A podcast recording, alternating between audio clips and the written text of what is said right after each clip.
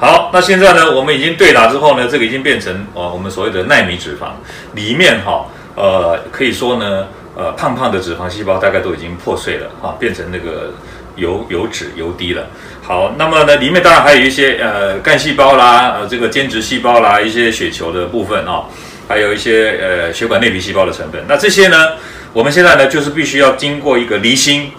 把这个里面破碎的脂肪，还有可能还可以分离出一些水分，或者是我们的膨胀剂跟一些血球的部分，把它分离开来，最后得到的这个胶状物质呢，就是我们所谓的 SVF gel 啊，里面就是含有啊干细胞的间质的成分在里面。那这样的话，就是我们可以拿来当做一个 filler 来填充。好，所以我们现在呢，就是要把这个呢，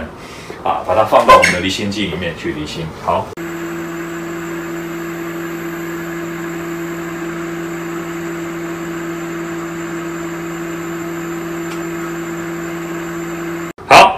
那刚刚呢，我们把那个纳米脂肪拿进去离心之后呢，你有没有发现说，我们现在呢离出来以后，还是有破碎的油滴呢在上面，所以下面是呃膨胀剂跟雪球，红雪球，上面呢就是破碎的油滴，所以我们可以从这一管可以看得出来，放进去的时候大概是将近五十 CC 的这个纳米脂肪，结果我们离心以后呢，大概得到的是二十 CC 的这个 SVF 胶，所以中间这这一段就是我们的 SVF 胶。